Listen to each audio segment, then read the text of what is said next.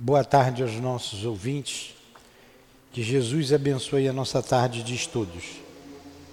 Vamos estudar a doutrina espírita hoje, a obra Recordações da Mediunidade da nossa irmã Ivone do Amaral Pereira. É, vamos ler o Evangelho e depois começar o estudo. Por favor, liga o ar, Andressa. É...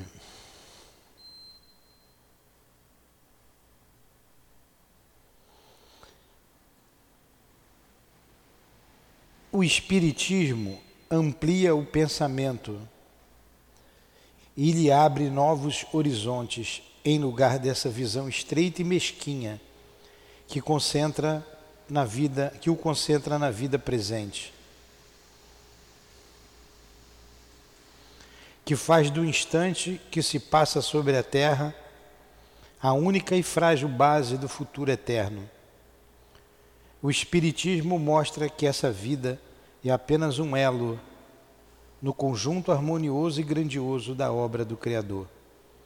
Ele mostra os vínculos que unem todas as existências do mesmo ser, todos os seres de um mesmo mundo e os seres de todos os mundos. Ele dá assim uma base e uma razão de ser a fraternidade universal. Isso está no capítulo 2, Meu Reino Não É Deste Mundo, o item 7. Então vamos fazer a nossa prece. Amado Jesus, nos reunimos em Teu nome, buscando o Teu pensamento, a Tua vibração de amor para nos envolver e rogando ainda a tua permissão para chamarmos em nosso auxílio a nossa irmã Ivone, que escreveu a obra que iremos estudar, que ela possa nos inspirar, nos ajudar na compreensão do texto desta tarde, bem como o nosso irmão altivo, o diretor da nossa casa. Em nome desses espíritos amigos, da direção espiritual da nossa casa, das nossas queridas irmãs, em nome do nosso amor, Lourdinha, do amor que vibra nessa casa, é com a permissão de Deus, com a permissão de Jesus, que iniciamos os estudos da tarde de hoje. Que assim seja.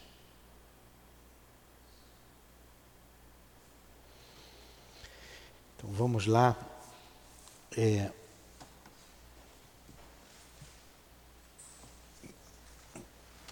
que é que houve? Que milagre é esse que você veio estudar hoje? Então nós estamos aqui no capítulo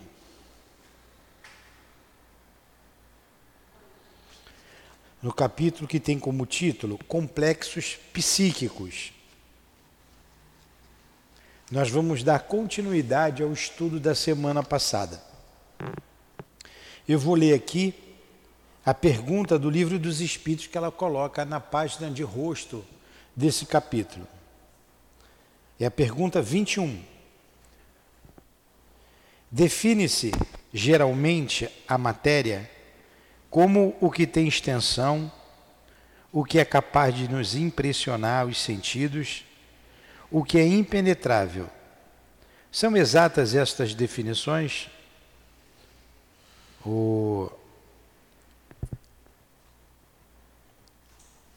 o Rafaela, eu vou fazer a pergunta para você do livro dos Espíritos. Você já estudou, vamos ver se você me responde. Define-se geralmente, é a pergunta 21. Matéria, a matéria como que tem extensão, o que é capaz de nos impressionar os sentidos, o que é impenetrável. Ó, o que tem extensão, o que é capaz de impressionar os nossos sentidos, o que é impenetrável. Está certa essa definição? Ela falou que está. Realmente, do vosso ponto de vista, sim. Elas o são. Por que não falais senão do que conheceis? Então, desse ponto de vista, sim, a matéria é aquilo que tem, que, é, que tem extensão, que é impenetrável e que é capaz de impressionar os nossos sentidos. Estou pegando esse pedaço de madeira aqui da mesa que tem todas essas características. Isso é verdade? Os espíritos responderam sim, do vosso ponto de vista. Mas existe a matéria, existe em estados, como é que ele coloca aqui? Que ignorais. Por ser, por exemplo, tão etérea e sutil que nenhuma impressão vos cause aos sentidos. Contudo, é sempre matéria. Para vós, porém, não seria.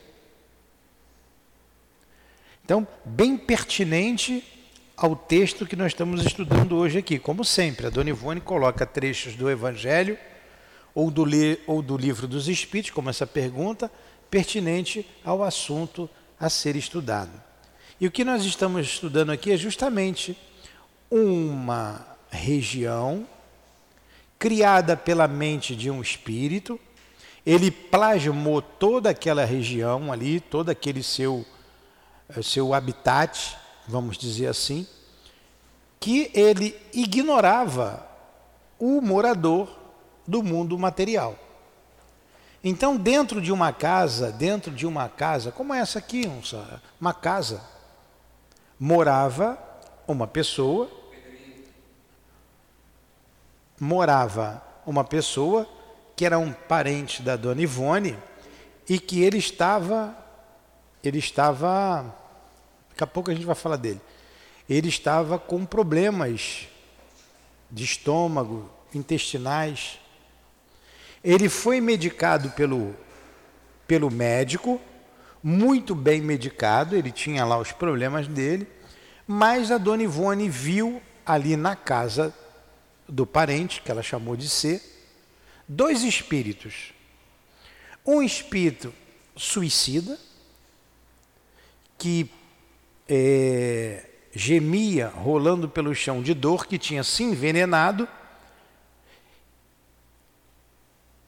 e um espírito que ela via deitado no chão, numa esteira, sujo, um travesseiro sujo, ceboso.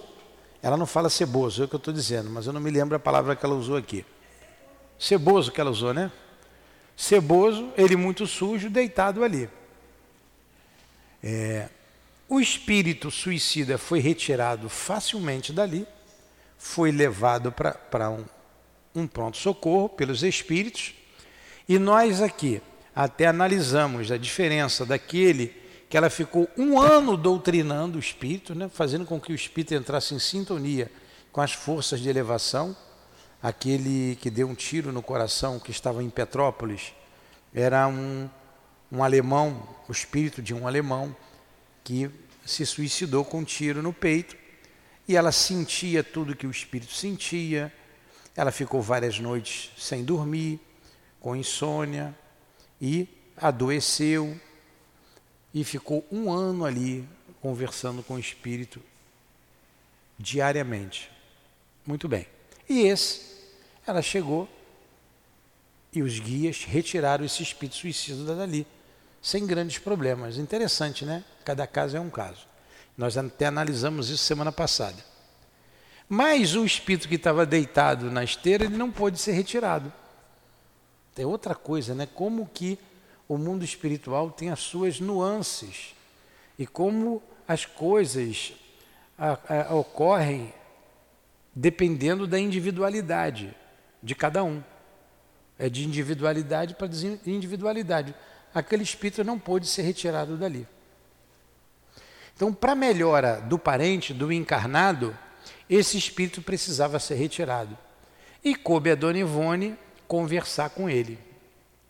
Ela conversava com ele em espírito. Em espírito. Ela saía do corpo, ela lembra de tudo e foi conversar com esse espírito. Quando ela sai do corpo, ela vê uma chácara no mesmo lugar que era a casa do primo dela. Só que o espírito ignorava aquela casa ali, a nossa casa material. Ele plasmou o seu ambiente. Então, essa matéria, por isso que ele disse ali, a matéria existe em estados que desconhecemos. Como aqui, a nossa casa espírita ela não se restringe às paredes físicas que nós construímos. Esse salão é muito mais amplo. Aqui é um anfiteatro enorme, tipo uma arquibancada, que os espíritos assistem às nossas reuniões. Eles constroem. Tem um edifício enorme aqui, com seus departamentos, com as suas enfermarias, cada uma atendendo uma especificidade. Por exemplo, uma imensa enfermaria que atende os espíritos suicidas que são trazidos para cá. São atendidos aqui num primeiro, num primeiro atendimento e depois são removidos para a colônia Maria de Nazaré. E a gente não está vendo isso. Alguns de nós sente tudo isso, né? toda essa ambiência de dor que permanece na nossa casa. Como hoje, por exemplo, é um dia até relativamente vazio aqui na nossa casa, tem as atividades de manhã, tem a, a, essa aula agora, mais uma aula à noite, mas a gente sente que o ambiente é de dor, né? a, gente, a gente sofre uma ambiência dolorosa que emana desses espíritos que serão atendidos amanhã, tanto os suicidas como os outros sofredores que aqui estarão, que aqui já estão e serão atendidos amanhã. Então, o nosso irmão construiu ali, como se constrói aqui, como nós falamos das edificações espirituais, a sua chácara. Ele tinha uma chácara, uma horta, uma horta. E a Dona Ivone relata que viu a horta mal cuidada, né? uns pés de machixe, dois galos cacarejando, uns galináceos, que ela fala, né? Vê as imbiras penduradas e ele deitado. E ela se aproxima dele e trava um diálogo com ele. Ela cumprimenta, ele começa a contar a história dele, começa a falar da vida, falar dele. Para ele, ele, ele não morreu, ele está se sentindo muito doente.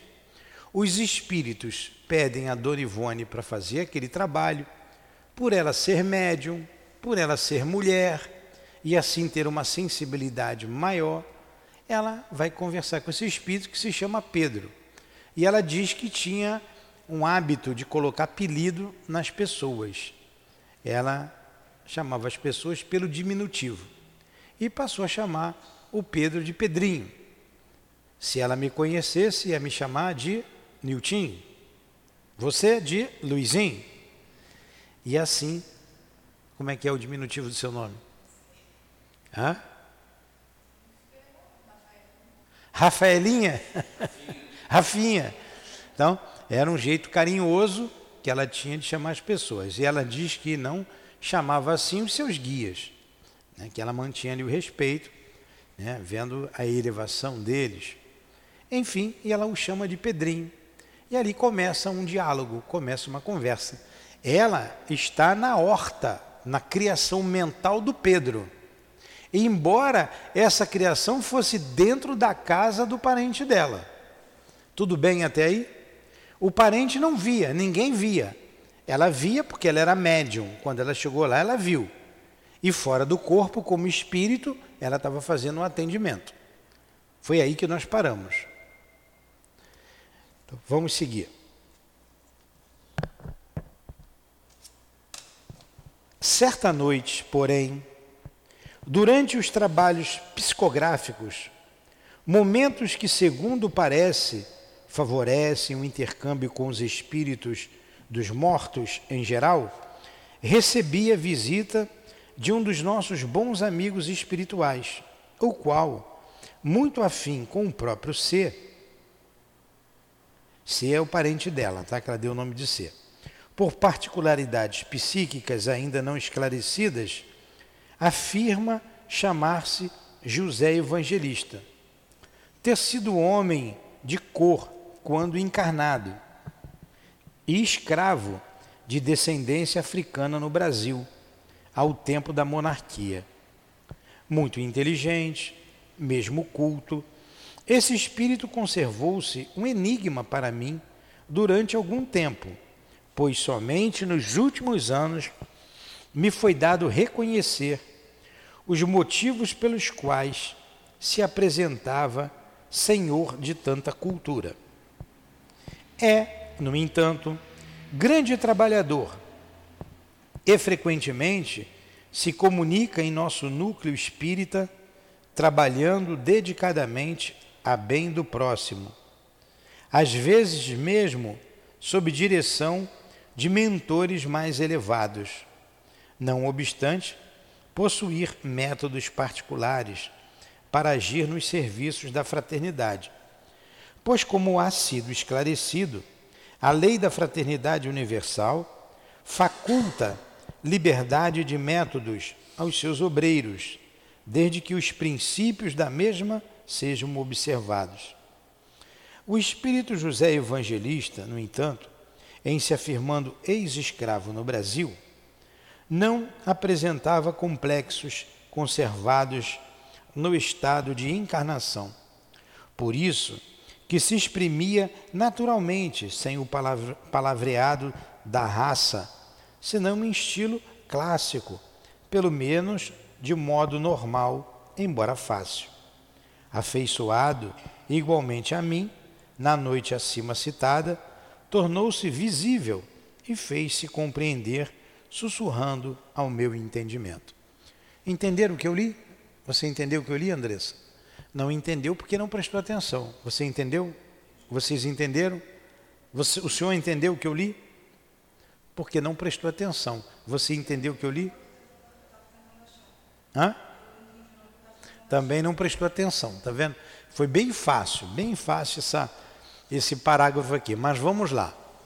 Então, continuando a história, a Dona Ivone disse que se apresentou para ela um espírito que se chamava, se identificou como José Evangelista, e que esse espírito disse que tinha afinidade com o parente dela, com C. Afinidade essa que ela não sabia a origem. Tá? Ele era um espírito de um ex-escravo, ele era escravo na época da monarquia no Brasil, época de Dom Pedro. Ele era e foi escravo. Porém, ele tinha um comportamento é, não de um escravo, e sim de um espírito com muita cultura, com vasta cultura. Ele não se expressava com aquele dialeto que os escravos é, se expressavam, é, nhozinho, não era assim? Não é, ele não se expressava assim, e sim de uma maneira clara e bastante culta. Aí ela, ela, apresenta esse espírito e ele vai sussurrar o ouvido dela. Ela chega e ele começa a falar com ela. Entenderam agora? Entendeu?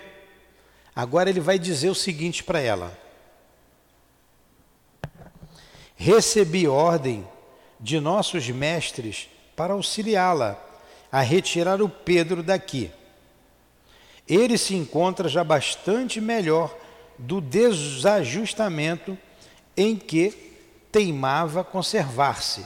E olha que ela já vinha conversando com ele há meses, né? Ela sempre ia lá e, portanto, apto a compreender alguma coisa, porque mais serenado está o seu coração das amarguras que o oprimiam. De outro modo, ele vem prejudicando-se com sua presença, e a justiça manda que o afastemos agora, com um pouco mais de pressa, uma vez que melhorou bastante. Entenderam o que eu li? Entendeu o que eu li? Entendeu? Entendeu, Rafaela? Entendeu o que eu li agora? Tá. Então o Espírito se apresentou dizendo que foi está ali para ajudar a Dona Ivone a retirar o Pedro dali. Porque a Dona Ivone volta a dizer, já vinha meses conversando com ele, falando do Evangelho. Quando ela estava lendo o Evangelho, ele se aproximava, ouvia. Quando ela estava no corpo físico, lendo o Evangelho, ele se aproximava dela. Posso fazer uma pergunta? Pode. Segundo a descrição, ele falou que a justiça agora permitiu que, aliás, determinou que ele se afastasse. Até então ele poderia ficar fazendo mal a ser. Na verdade, Isso. ele não fazia o mal é, intencionalmente, mas ele não ele não estava preparado para ser retirado dali. Ele não tinha condições de sair dali. Olha, a gente atende aqui tantos endereços aqui da região, aqui da região das Vargens, de espíritos que se consideram dono do lugar. E por que, que eles não saíram dali antes? Espíritos que já morreram, ó, às vezes, alguns séculos. Ele vê aqui como fazenda, isso aqui tudo é dele, pertence a eles, um grupo de espíritos. E por que, que não saíram antes? Só estão saindo agora. Porque somente agora eles tiveram condições de sair. Alguém morando ali que tem mérito e colocou o um nome aqui e ele foi ajudado. A gente pode falar que existe um monitoramento espiritual em relação a eles e no momento aprazível é que é retirado. No momento Mas... aprazado, é. é ninguém está sozinho, nem o encarnado e nem o desencarnado. Deus sabe de tudo, a lei sabe de todos. E todos nós temos um guia, todos nós temos um familiar. Sua mãe desencarnou e você, vamos, vamos, vamos partir do princípio, que sua mãe esteja muito bem, e você é apegado às coisas daqui. Você morre e fica daqui, aqui, você nem vê a sua mãe. Você está pegado à casa, aquele é teu, aquele pedaço é teu, as coisas ali, você vai durar 100, 200, 300 anos apegado ali, porque você é uma pessoa apegada às coisas da terra. Nem se dá conta dos outros, as outras pessoas são intrujonas ali. A tua mãe não te esqueceu, vão passar, irão passar 100 anos, 200 anos, o amor dela continua o mesmo. No momento em que você abrir brecha para ajudar, ela vem. Pronto, nós estamos estudando aqui, na segunda-feira, as obras de André Luiz. E o, o capítulo do livro Missionários da Luz, intitulado Doutrinador o doutrinador. E ela começa, ele começa, o André Luiz, narrando esse capítulo, dizendo, narrando o pedido de uma mãe para interceder junto ao filho que sofre numa região umbralina. E ele está lá muito tempo. E somente agora ela encontra, ela vê nele cansaço. Cansaço da maldade, do envolvimento com aqueles espíritos nessa região inferior. E ela diz para o Alexandre, para o instrutor: está na hora, ele está cansado, vamos ajudá-lo? Aí a história vai se desenrolar aí. A ajuda, o socorro para esse espírito. Olha só, a mãezinha não esqueceu dele. Como é que é o nome do espírito, Carlos? Hã? É um padre, vou te dar uma, uma, uma dica. É um sacerdote. Hã? Como? Não, eu sei que é Marinho. Você concorda com ela? Não, se eu disser concorda, estou mentindo. Se eu disser. Tá, nem você dando nem você dando a cola, ele lembra, viu? Ele estava aqui estudando. E olha que a cabeça dele está pior do que a minha, hein? E toda hora eu estou lendo um ponto diferente. Então é o marinho, ela vai interceder sobre ele. Então, no caso aqui do Pedrinho, você vê que foi o espírito interceder por ele. Alguém o monitorava, alguém que o ama. E mesmo, e como ele estava atrapalhando a vida de C, alguém que ama a C interviu ajudando para ajudar a C, ajudando o Pedrinho. Pode ser as duas coisas juntas, ou uma ou outra. Então ninguém está desamparado, ninguém está sozinho. Entendeu? Então vamos lá. Com muita satisfação, meu irmão, aceito os seus préstimos, porquanto retirar daqui o nosso paciente, realmente não me será possível, senão apenas confortá-lo, ajudando-o a serenar as revoltas do coração e a voltar-se para Deus, a fim de progredir. Respondi, reanimada com a presença do, excel, do excelente servo do bem. José Evangelista, apresentava-se de roupagens brancas, conservando, porém, a aparência da cor negra no seu perispírito, visto que sua mente se fixara nesse, nesse estado da última existência carnal. Era-lhe grata a existência de escravo que fora, e por essa razão continuava com aquela cor por livre vontade, pois o perispírito é indene de tais convenções físicas, conforme rezam os códigos da revelação espírita. Isso vocês sabem, né? O perispírito ele tem algumas propriedades.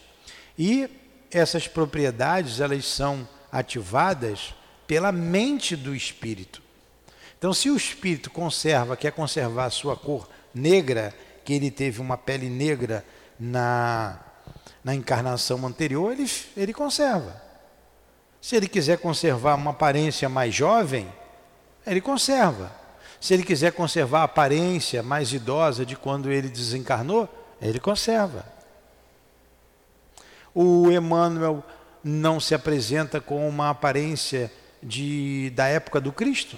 Ah, com quase dois milênios, ele ainda aparece com a toga romana, quando ele era senador romano. Então é a mente. A plasticidade é uma dessas propriedades, a expansibilidade é outra propriedade, a penetrabilidade é uma outra propriedade, dentre outras propriedades do perispírito. Você acha que eu vou morrer e vou ficar barrigudo do outro lado? Mas não vou mesmo. Vou me ver magrinho aqui, ó. Sem barriga. Então, por quê? Não quero ficar barrigudo, é a sua mente que faz isso com o perispírito. Você vai ficar com esse cabelo branco, a Elaine, quando se desencarnar, vai. Aí, ó, já não quer, já vai, vai ficar com o cabelo pretinho.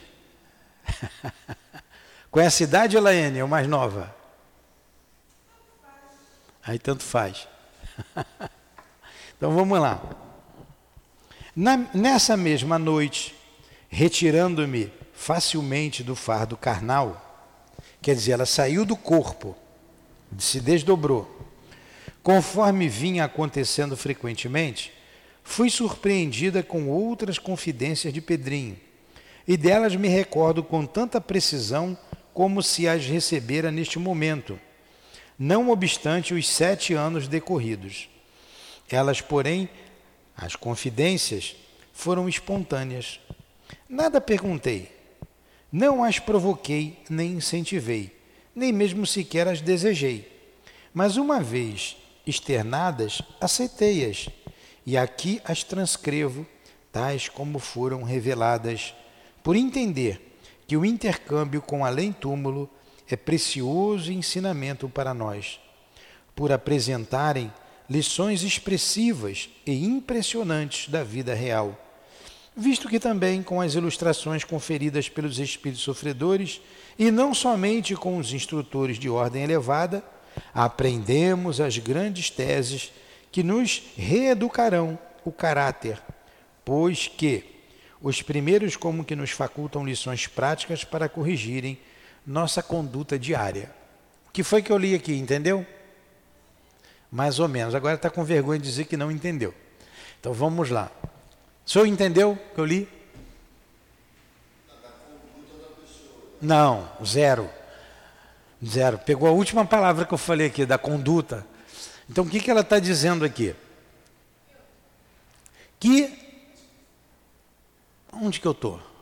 Ah, ah, ah, nessa hora do campeonato ela veio perguntar onde eu estou. Estou sentado aqui dando aula, lendo o livro. Está na página 138. Não, é 139, né? É 139? É 138. 138. No penúltimo parágrafo.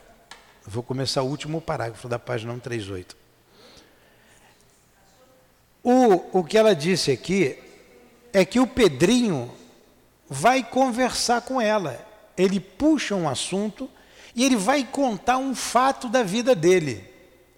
E ela não provocou isso nele, ela não perguntou nada para ele, ela não tinha intenção de, de, de, de, saber o que ele iria contar. Espontaneamente ele falou.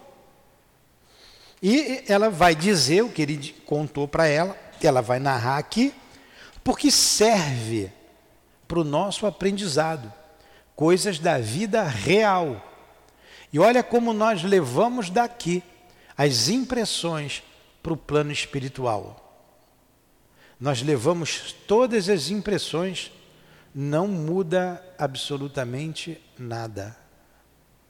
Leva todas as impressões. Muda se a gente quiser mudar. Principalmente espírito morto há pouco tempo 5, 10, 15, 20 anos. Isso não é nada. Está muito ligado. Aqui é a Terra. É, e eu estou falando dos espíritos que já até querem se, se elevar, já podem se encaminhar. É muito pouco tempo. E ela vai contar a história. E ela diz ainda que as narrativas dos espíritos superiores são importantes aí para aquilo que o senhor falou, né? para nossa educação, para nossa conduta diária. Mas é, as narrativas dos espíritos inferiores também, até inferiores mesmo, são muito importantes para nós. E ela continua: Amarrávamos, como sempre, as queridas ervilhas pois eram essas plantas que maiores cuidados exigiam do antigo horticultor.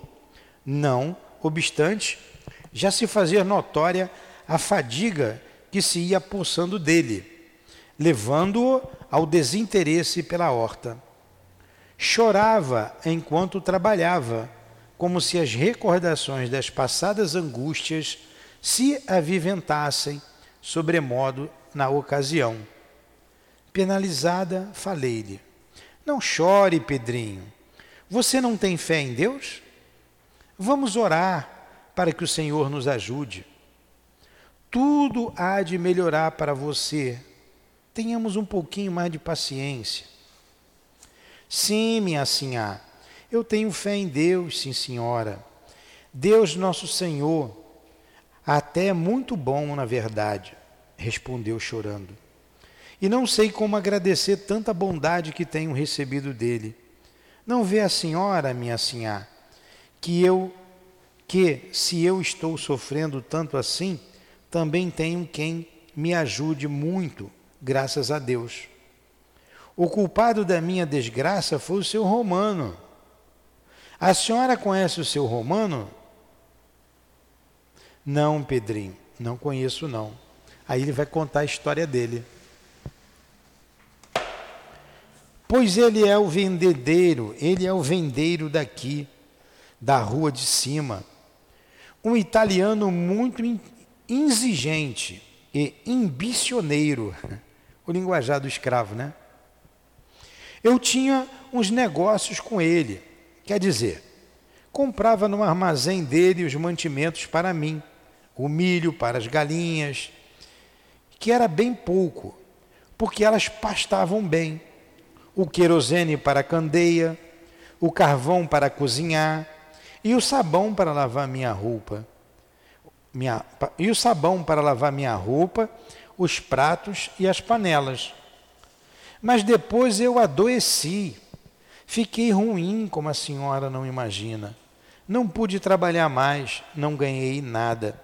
Pois como era que eu havia de bater enxada e saí por aí vendendo as verduras com a febre que me atacou. Fiquei três meses muito mal, sim senhora, mas continuei comprando no armazém do seu romano. Pois então eu havia de passar fome? E as galinhas? Então não precisava do milho? Mas não pude pagar nada disso com pressa. Então, minha senhora, foi que o seu romano me fez uma traição tão grande que me deixou na miséria que a senhora vê. Não pense mais nisso, Pedrinho. O que passou não mais deve ser comentado. Lembrando-se desse triste passado, você se martiriza novamente, sem razão de ser, e piora o seu estado geral. Pense antes em Deus e no futuro, e peça forças para esquecer o mal passado e começar vida nova, que será muito melhor do que essa que tanto o fez sofrer. Acudi eu, desejando arredá-lo dos dissabores que justamente eram os fatores do seu complexo psíquico. Ele, porém, insistia num desabafo que lhe aliviava o coração.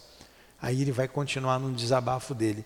Agora você vê a real situação dele, a dor, a real situação de dor que ele que ele estava sentindo, foi o, o homem do armazém. A mágoa dele. Ele ficou preso ali. Ele morreu e nem sabia que morreu. Vamos ver o que o camarada do armazém fez com ele. Vamos lá, ele vai contar tudinho aqui. Mas é que a traição foi muito grande, minha dona. Eu quero que a senhora saiba de tudo, porque até hoje o meu coração sangra. Olha, o espírito levando a mágoa. Daí as grandes perseguições. Daí os espíritos em cima das suas, dos seus é, como algozes em cima daqueles que os devem, dos seus credores, né? Credores? É todo mundo ali é vítima, todo mundo ali é credor, todo mundo é cobrador. Então, ele vai em cima daquele, do credor, como aquele rapaz deitado naquela casa lá. Lembra? É, então, eles vão. Aí você esquece, porque você reencarna, mas o espírito está com aquilo vivo, como se fosse aquilo, aquele acontecimento fosse naquele dia. E às vezes Aconteceu séculos e séculos atrás, mas ele está ali, ele me fez isso e não perdoa. Tem gente que não perdoa, é difícil perdoar. E fica em cima do outro cobrando. Olha aqui a mágoa do, do nosso Pedrinho. E a gente está vendo que o Pedrinho não é mal. Ele não é mal. Mas guardou. Guardou. Não, ainda não. Não, não, ainda não. Vai vir depois que a gente nem vai saber. Vamos lá. Meu coração ainda sangra. Isso já foi há muito tempo, não sei há mais quantos anos, não senhora. Mas agora já vou melhorando de vida, graças a Deus. Estou bem aliviado das minhas dores e posso trabalhar um pouquinho. Faltam as ferramentas para revirar a terra, minha enxada, meu mansinho, minha pá, meu machado. O que seu romano fez comigo não se faz com um cachorro. Fique a senhora sabendo. Eu também sou gente, ou não sou? Então, porque sou negro, não sou gente? Só ele é, é que é gente, porque é alvo? Ele veio aqui, eu estava deitado na minha cama, tiritando com frio da febre. Ele me tirou da cama, fez-me deitar numa esteira velha, dizendo que ela era mais fresca e boa para a saúde que a cama. Carregou minha cama, meu colchão, minhas cobertas, minha mesa, meu armário, minhas cadeiras e meus bancos, pois eu tinha a casa muito arrumadinha porque estava viúvo de pouco tempo. Carregou meu baú de roupa, minhas panelas e meus pratos e minhas latas. Carregou até minhas abóboras e minhas couves, sim senhora. Ele fez isso. Carregou os quiabos, os gilós, os cheiros verdes e as ervilhas. Nem as galinhas, nem meus galos de briga e os ovos escaparam do ladrocínio dele e levou até as minhas ferramentas, tudo para pagar a tal dívida. Então eu devia tanto assim para o seu romano? Foi ou não foi ladronice dele? Mas eu ia pagar a dívida, sim, senhora. A questão era eu ficar bom para poder trabalhar e ganhar o dinheiro. Não era preciso ele fazer isso, não é mesmo? Só ficou aquela esteira velha colar porque mesmo o travesseiro foi a vizinha aí do lado que me favoreceu, por bondade. Os vizinhos pediram a seu romano para não fazer essa maldade comigo, mas ele respondeu com uma criação, dizendo que ia chamar a polícia para me levar para um hospital, que eu devia muito a ele. e ele não podia perder. Caramba, o camarada tomou tudo dele, ele vivo ainda, né? Para a vizinha dar o travesseiro, para dizer que ele ia chamar a polícia. Esse pessoal que trabalha com comércio que é assim, né? Mesmo porque eu não ficaria bom mesmo, nunca mais ia morrer. E antes que outra pessoa arrecadasse. Ah, desculpa, eu li mal. Então, eu vou voltar aqui para dar, para dar entonação. Os vizinhos pediram a seu romano para não fazer essa maldade comigo, mas ele respondeu com uma criação, dizendo que ia chamar a polícia para me levar para um hospital, que eu devia muito a ele e ele não podia perder, mesmo porque eu não ficaria bom mesmo, nunca mais, ia morrer. E antes que outra pessoa arrecadasse o que era meu, arrecadava ele a quem eu devia muito. A senhora viu coisa igual na sua vida? Ah, eu chorei muito.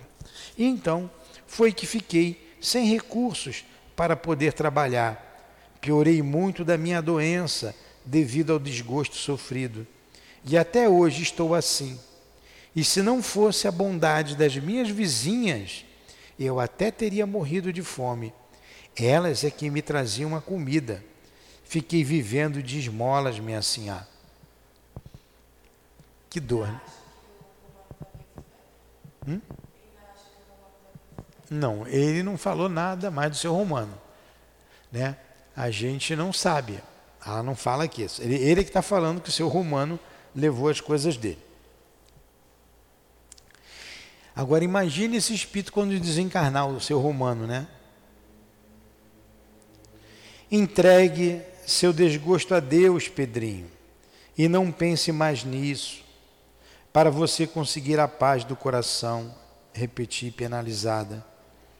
Mas possui Deus para conceder a você do que o seu romano teve para levar daqui. Ele é mais infeliz que você, pois praticando tal violência, em vez de observar os deveres da fraternidade para com o próximo, saiu da graça de Deus, enquanto se você perdoar, estará na mesma graça. Não se lembra da resposta de Jesus quando o apóstolo perguntou quantas vezes deveria perdoar ao ofensor? Jesus respondeu: perdoa até setenta vezes sete. Isto é, perdoa sempre. O melhor é você concordar em ir para o hospital a fim de se estabelecer e poder trabalhar nos serviços de Deus e não mais com a enxada nas mãos. Estão entendendo a história? Que história interessante, né? Está entendendo? Ele, porém, prosseguiu, mente sufocada pelo complexo que lhe impedia o progresso, talvez impelido por uma necessidade de expansão que lhe fornecia benefícios, prossegue dizendo: Que Deus, nosso Senhor, perdoe a ele e a mim também. Para dizer a verdade, minha senhora, eu já odiei seu romano muito mais que odeio agora. No princípio, senti um ódio por ele que, se pudesse, eu teria devorado vivinho. Fiz até um trabalhinho com fogo e pólvora. ele era chegado a uma mandinga, lembra? Fiz até um trabalhinho de com fogo e pólvora para ver se ele devolvia o que era meu. Quis pôr um mal nele para me vingar. Mas qual? Seu romano parece que parece até o próprio manhoso. Tem o corpo fechado, há sete trancas. Sim, senhora, não pegou nada nele, minha senhora. Perdi o tempo, piorei de saúde, porque me levantei e abusei sem poder. E ainda gastei o último dinheirinho que tinha para comprar os apetrechos. Estão entendendo? Ele fez lá o trabalhinho dele lá. Arriou para prejudicar o outro, né?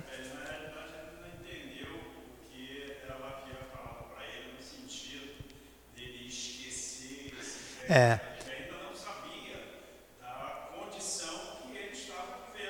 Não, ela, ela sabia de tudo. Ele que não sabia. Mas tudo isso aconteceu com ele encarnado ainda, até o trabalhinho lá que ele fez no chão. Ele estava encarnado. Ele ainda encarnado, doente, o camarada levou tudo dele. Nisso você fez mal, Pedrinho. Aí a dona Ivone aconselhando, né? Porque desejando o pior para o próximo, você saiu da graça de Deus e se aliou ao espírito das trevas. A lei de Deus recomenda perdoar e esquecer as ofensas. E Jesus Cristo, nosso Mestre, aconselha-nos a amar os próprios inimigos, sem jamais desejar-lhes qualquer mal. Não devemos, portanto, exercer vinganças, seja contra quem for. Deus, nosso Pai, é o único que saberá e poderá corrigir com justiça as nossas faltas. Perdoe, pois, o seu romano e vá sossegado para o hospital, porque eu garanto que dentro em breve você estará forte e alegre para o trabalho que Deus confiar às suas forças. Ó, ela está aconselhando ele a perdoar, para que ele vá para o hospital. Vamos ver que essa conversa é interessante. Pena que a hora está acabando. Mas vamos ver se a gente consegue ir até o final. Deixa eu ver se falta muito. Acho que dá para ir. Vamos embora. Ele ia responder, mas inesperadamente apareceu entre nós a figura amável de José Evangelista, apresentando-se tal como se ainda fora um homem e declarando-se comprador de imóveis. O espírito chegou lá, se apresentou e disse que era um comprador de imóveis. Chegou-se a Pedrinho, cumprimentou-o com atenção, apertando-lhe a mão e afirmando que fora informado de que ele, Pedro, desejava vender sua propriedade. O antigo horticultor protestou fracamente, sem convicção na negativa. E quem os visse conversando tão naturalmente, sem misticismo, nem afetação transcendental, julgaria tratar-se de dois cidadãos terrenos empenhados em negócios e não seres espirituais a quem somente questões espirituais poderiam interessar. A certa altura da conversação, demonstrando inequívoca vivacidade, José exclamou, retirando do bolso uma carteira e conservando-a na mão para ser vista pelo interlocutor. Desejo comprar, sim, um terreno por estas imediações, e dentre alguns que sei estarem à venda, o seu é o que mais me convém, pela proximidade da estação da estrada de ferro. A você, meu amigo, conviria muito o negócio. Está doente e assim não poderá trabalhar para desenvolver sua lavourazinha, porque não tem saúde nem recursos e por isso sofre dificuldades sem fim. Venda, pois, o terreno, eu compro e pago à vista. Depois trataremos da escritura coloque o dinheiro no banco, vá para o hospital tratar-se e, ao restabelecer-se, deixando o hospital, terá uma quantia razoável para comprar outra propriedade maior e melhor que esta e tocar sua lavourazinha. Afinal, sou seu amigo e o aconselho bem. Somos da mesma raça, da mesma cor. Nossas avós e nossas mães foram escravas choraram e gemeram no cativeiro. Isso nos deve unir. Esteja certo, amigo Pedro, que em mim você terá um irmão leal ao seu dispor, para protegê-lo e defendê-lo de hoje em diante. Suas infelicidades passaram. Confie em Deus e nada receie. Olha, o espírito vai comprar o terreno dele. Agora tem uma pergunta muito interessante lá na frente da Dona Ivone. Ela vai perguntar assim, eu vou fazer até pergunta, você não enganou o espírito? Como é que você comprou o dinheiro? Como é que você deu o dinheiro para ele se o dinheiro não existe? Mas a resposta vou dar depois lá com ela. A pobre entidade pôs-se a rir, encantada com um amigo que o céu lhe enviava. Pediu minha opinião para vender ou não uma propriedade, já plenamente familiarizada comigo. Aproveitei a proposta de José, incentivando-o a aceitá-la, pois era o melhor que tinha a fazer, compreendendo a caridosa tentativa de José Evangelista a bem de todos nós. E finalmente aceitou a proposta, contagiado pela persuasão do comprador. Vi então José retirar o dinheiro da carteira e passá-lo a Pedrinho, que o recolheu febrilmente, guardando o ligeiro no bolso da calça. Assisti-o preparar-se para sair demandando o hospital, pois José prontificou-se a acompanhá-lo até lá. Vestiu o pobre paletó de brim surrado, tal como um homem colocou na cabeça o chapéu ceboso e tomou de uma pequena mala de mão, quase imprestável, enquanto repetiu em surdina, como que para si mesmo: Deus nosso Senhor é muito bom. Na verdade, Deus nosso Senhor é muito bom. Na verdade, e Jesus Cristo é o nosso mestre protetor, conforme explicou minha sinhá. Seu romano foi que me fez uma traição muito grande. Mas agora vejam só, encontro gente boa para me ajudar. O que seu romano me fez não se faz com bicho. Ainda estava magoado, né? Tá, tá conseguindo entender, Rafaela? Esqueça o passado, Pedrinho. Esqueça e perdoe. Para Deus perdoar também as suas faltas. Agora pense no futuro para recuperar o tempo perdido nas trevas do ódio e vá com Deus. Não respondeu e saiu naturalmente pela porta da rua onde José o esperava tranquilamente. Parecia aturdido, sonolento, distraído. Não se despediu de mim. Compreendi então que ele se encontrava exausto e que não demoraria a se deixar vencer pelo chamado sono reparador fenômeno importante que se dá com o desencarnado após o decesso físico, sem o qual este não poderá realmente estabilizar-se no verdadeiro estado espiritual. Saí com ele, enlaçando-o pelos ombros e entregando-o a um novo amigo, já no portão do jardim.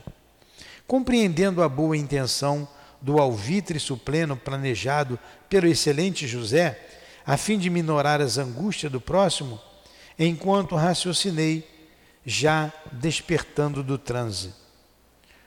O bom José Evangelista será também profundo psicólogo, não obstante sua humilde condição de ex-escravo da raça africana. Ele sabe que até mesmo uma entidade desencarnada, tal seja a inércia moral espiritual em que se encontre, se deixará convencer pela ideia do lucro financeiro, preocupação absorvente do gênero humano. Quer dizer, deve ter dado uma boa grana. Se valia 10, ele ofereceu 100, né? O outro, opa, vale, né? Entregue a entidades espirituais consagradas aos serviços de recuperação dos espíritos retardados no progresso, Pedrinho foi certamente encaminhado a planos de reajustamento à vida espiritual, equivalentes a hospitais terrenos, e ali melhor esclarecido e confortado para uma reencarnação indispensável, visando a fase nova do progresso geral. E nunca mais obtive notícia dele. Todavia, não o esqueci jamais, e grande afeição uniu desde então o meu espírito ao dele e é com o coração enternecido que registro estas recordações. Essa entidade poderia ter sido pessoa humilde e simples quando encarnada, mas a injustiça humana e o menosprezo da sociedade revoltaram-na profundamente, acendendo a chama do ódio no seu coração. Por isso mesmo, ou seja, porque odiou e tentou vingar-se, muito sofreu, tolhido pelas correntes de vibrações desarmoniosas, mas certamente suas faltas foram levadas em conta da ignorância e da penúria em que se movimentou naquela fase da própria evolução. Entenderam? Então vamos tirar aqui algumas. Tem mais ainda. É, acabou aqui a ideia do Pedrinho. Pedrinho seguiu Aí vocês vejam o que faz o apego à vida material. O que faz a mágoa no nosso coração. Ele tentou até prejudicar, prejudicar o outro lá, fazendo a sua mandinga. E ficou ali sofrendo um bom tempo em função disso. Apesar da sua ignorância, que muito foi levado em conta, mas ele ficou um período ali de sofrimento em função da mágoa que guardou e do mal que tentou fazer ao outro. Então fica a lição para a gente, né? Não adianta se apegar tanto, fica tudo aí. Não vamos levar nada, vai ficar tudo aí. E a gente vê os homens brigando na política, em tudo quanto é lugar, querendo ter cada vez mais. E, no entanto, a vida é um sopro, tudo passa muito rápido, tudo passa. Alguma pergunta? Interessante a história, né? Então vamos lá. Posso fazer uma, uma colocação? Pode. A perfeição dos espíritos bons, né? É, José estava participando da conversa, só que não se mostrou. No momento ele entrou para argumentar. É. E os argumentos dele, perfeitos, né? É, ele fala, ele se posiciona como amigo, se posiciona como negro e puxa pelo lado material do, do, do Pedro, né? É. Perfeito argumento. É. Perfeito Ele argumento. adensou o seu corpo espiritual, porque nem Dona Ivone o via. Era um espírito elevado. Aí vamos lá agora a história final aqui para terminar. Vamos ver se dá tempo de terminar. Agora é interessante também. Com a retirada de tão incomodativo inquilino invisível, o doente se melhorou gradativamente, chegando a se restabelecer. Ó, o encarnado melhorou com a saída do Pedrinho dali. O mal físico, no entanto, era passível de cirurgia terrena e não de medicina psíquica. Dois anos depois, aconselhado pelo espírito Dr. Bezerra de Menezes pela Faculdade Mediúnica de Francisco Cândido Xavier, submeteu-se à melindrosa intervenção cirúrgica, ficando radicalmente curado. Ele já tinha uma enfermidade, só que o outro potencializava aquela enfermidade nele que ele teve depois que fazer a cirurgia humana. Então tem coisas que você tem que ir no médico humano. Tem coisas que você trata espiritualmente, né? a medicina espiritual. Mas o mal físico precisa da medicina terrena. Tudo bem até aí? Entremente, cerca de dois meses após a retirada da entidade Pedro do domicílio de C, para regiões apropriadas do mundo invisível, tive a ocasião de falar ao amigo espiritual José Evangelista, em memorável sessão íntima, em que esse amável e operoso servo do bem se incorporara no seu médium preferido. Formosa senhora, desconhecedora dos verdadeiros princípios espíritas, mas portadora de uma faculdade positiva e severamente dirigida por ele nos preceitos do dever e da moral. Caro irmão José Evangelista, comecei. O senhor entende, por verdadeiramente lícita, perante os códigos espirituais, a farsa da compra da propriedade do nosso Pedrinho para obrigá-lo a sair dela? A pergunta que ela fez, ela viu aquilo tudo ficou na dela. Passado dois meses, ela foi perquirir o espírito, né? Vou fazer de novo a pergunta que a dona Ivone fez ao comprador da terra do Pedrinho. Hã? Bem clara. Caro irmão José Evangelista, o senhor entende por verdadeiramente lícita perante os códigos espirituais a farsa da compra da propriedade do nosso Pedrinho para obrigá-lo a sair dela? Porque foi uma farsa. Pois, sinceramente, acredito, como Allan Kardec, que todos nós, experimentadores espíritas, temos o direito de procurar instruir-nos com os espíritos que nos honram com suas atenções, visto que a própria doutrina espírita nos faculta tal direito, para que as dúvidas não persistam, obumbrando nosso raciocínio. Ela ficou com dúvida. Vocês que não conhecem o final da história também ficaram, né? Pô, ele enganou o Pedrinho. Enganou ou não enganou? Não enganou?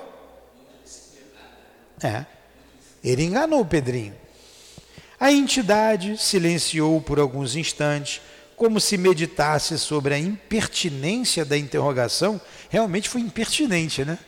Apesar da, da sua vontade de esclarecimento, do seu desejo de esclarecer-se talvez medindo a vantagem ou a desvantagem da resposta, e finalmente respondeu com interessante pergunta.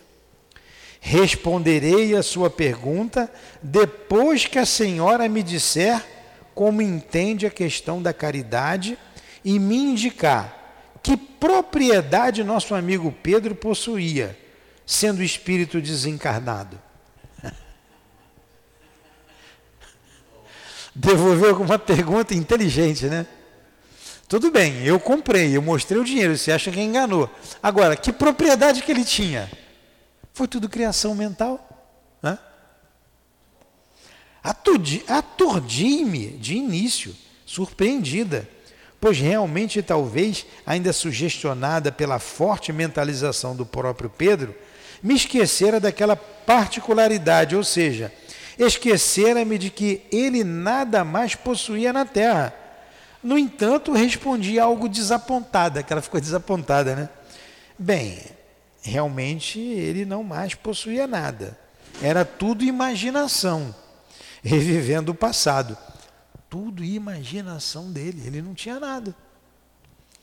Entendendo que a caridade é o próprio amor de Deus irradiando virtude sobre nós, suas criaturas, inspirando-nos à prática do bem, então que então realizamos segundo nossas forças de assimilação e possibilidades na marcha da própria evolução. Sim, pode ser isso também, mas é muito mais que isso, porque a caridade é o amor, e o amor é infinito e indefinível. Aí entra o Espírito dizendo. Então, pois, a farsa da compra não foi caridade, segundo minhas próprias possibilidades para com o nosso amigo. Então é uma pergunta, vou ler de novo. Sim, pode ser isso também, mas é muito, muito mais que isso. Porque a caridade é amor. E o amor é infinito e indefinível. Então, pois, a face da compra não foi caridade, segundo minhas próprias possibilidades para com o nosso amigo Pedro? Não foi caridade com o pobre ser chefe de família carregado de responsabilidades, necessitando trabalhar para manter os seus e que havia três meses sofria os terríveis reflexos das vibrações nocivas daquele cujo corpo físico tombara com um câncer generalizado? Não foi caridade com o próprio Pedro livrar da fixação mental desse câncer que o fez desencarnar há tanto tempo, mas cuja lembrança o afligia ainda, conservando-o imaginariamente doente? Não foi caridade com a família de ser que sofria por vê-lo sofrer e temendo um desenlace do corpo carnal e que se fatigava nas lides de peripécias que a grave enfermidade do seu chefe arrastava? E não foi caridade também com a senhora, que se esgotava fisicamente nos serviços de ajuda ao enfermo e aos labores domésticos, e à noite continuava a se esgotar mental e psicamente no penoso contato com uma entidade endurecida nas próprias opiniões? Enrelada nos distúrbios mentais provindo da amargura do ódio e do agarramento à matéria? Com a senhora incumbida de ensiná-lo a amar e perdoar, dedicando-se a ele com paciência maternal e que levou cerca de dois meses nesse penoso trabalho, quando outras tarefas lhe competiam junto a outros sofredores, talvez mais grave que o mesmo Pedro? Às vezes, minha filha, nós, os servos desencarnados, nos vemos na contingência de nos valermos de farsas desse tipo para impedir que o mal se alastre, provocando crises imprevisíveis e para preparar o ensejo de amor resplandecer e a verdade se manifestar, reeducando o ignorante. Caramba, que lição que ele deu. Se o, se o dinheiro era uma farsa, o terreno também era uma farsa, não existia, foi criação dele. Ela deu uma explicação pequenininha ali, não, é muito mais do que isso. Vamos ver a explicação que ela dá. Ela diz assim, que é pequenininha, um parágrafo. Bem, é a Dona Ivona dizendo, realmente ele não mais possuía nada. Era tudo imaginação, revivendo o passado. Entendo que a caridade é o, pró é o próprio amor de Deus, irradiando virtudes sobre nós, suas criaturas, inspirando-nos a praticar o bem, que então realiza realizaremos segundo nossas forças de assimilação e possibilidades na marcha da própria evolução. Ela respondeu isso. Aí ele diz: sim, pode ser isso também, mas é muito mais do que isso. Aí ele vai dizendo: não foi caridade para com seu parente lá, o ser? Não foi caridade para com a família dele? Não foi caridade para com você? Não foi caridade. E foi dizendo uma porção de coisas, enumerando ali. Olha que lição. Quanta coisa. E ele continua aqui. Ela continua. Tem razão, caro irmão. Retorqui edificada. Compreendo e agradeço a lição e peço perdão pela minha impertinência. No entanto, quando Pedrinho descobrir tudo o que se passou, poderá aborrecer-se conosco e nos querer mal. Ainda falou mais ainda, Dona Ivone, né? Tudo bem, compreendi, entendi. Mas ele pode querer mal para a gente quando ele souber de tudo. Ele sorriu pela sua médium e acrescentou convictamente: Quando ele compreender, já estará adaptado à justa razão e não mais poderá querer mal a quem o ajudou na desgraça. De outro modo, por muito ignorante e preso às coisas terrenas que um espírito seja, ao se reconhecer favorecido pela justiça da espiritualidade, acomodar-se-á a ela de boa mente, e o passado de amarguras que viveu na terra ser-lhe-á incômodo, mesmo pungitivo, muitas vezes as recordações. Nosso amigo Pedro depressa esquecerá sua hortazinha de couves, suas estacas de taquara e a pobre casa onde tanto sofreu. E ao reconhecer a farsa da compra, como a senhora diz, não se zangará, rir-se-á da própria ignorância, admirar-se-á do passado, que encarre... ensegueceu durante tanto tempo e do triste papel que desempenhou tratando as hortaliças que só existiam nas suas forças mentais da criação, tal como o adulto que se ri dos folguedos do seu tempo de menino. Ele falou, ele vai até rir daquilo ali. Como ele sofreu à toa. Agora você vê, vamos, vamos partir do princípio aqui, ela não colocou aqui, vamos, que ele, poxa, eu queria, eu fui enganado, eu queria a minha horta de volta. Era só ele construir com um pensamento. Mas para que, que ele iria fazer isso se isso é uma mentira? Isso é criação mental. E quantas criações mentais a gente a gente inventa e não são verdadeiras? A gente começa a imaginar algo que não pode mais ser, que já passou, algo que já passou, e você fica criando imagens desnecessárias e sofrendo por causa daquilo. Muitas vezes sentindo até culpa. E você vai criando os quadros que passou. Isso aqui é uma grande lição para todos nós. Parar de ficar criando cabelo em ovo. Se você quiser que o ovo tenha cabelo, ovo vai ter cabelo. É só você botar ali o cabelinho no ovo. A gente tem que ter muito cuidado com o nosso pensamento, porque quando ele é constante, veemente, você acaba criando mesmo verdades, né, entre aspas, que só a sua mente é, acredita. Para o Pedrinho, aquela horta, a horta, a galinha, a imbira, era uma verdade. mas que só existia na imaginação dele. Só na imaginação dele. Alguma pergunta? E a gente precisa aprender, desde já, a viver o presente visando o futuro. Passado passou. Quem de nós não teve um momento triste no passado? Quem de nós não claudicou? Com certeza, você muito menos do que eu. Você tem quantos anos? 22 anos? 22 anos. 22 vezes 3, 66. Eu tenho quase três vezes a sua idade. Pois é. Então, eu errei muito mais. Eu caí mais vezes. Mas eu aprendi também um pouco mais. Tenho um pouco mais de experiência. E graças a Deus, a gente caiu, se levantou e estamos aqui nos redimindo do passado. E vocês que são tão novinhos, você também novinha, você tem quantos anos? 18 anos. 18 anos.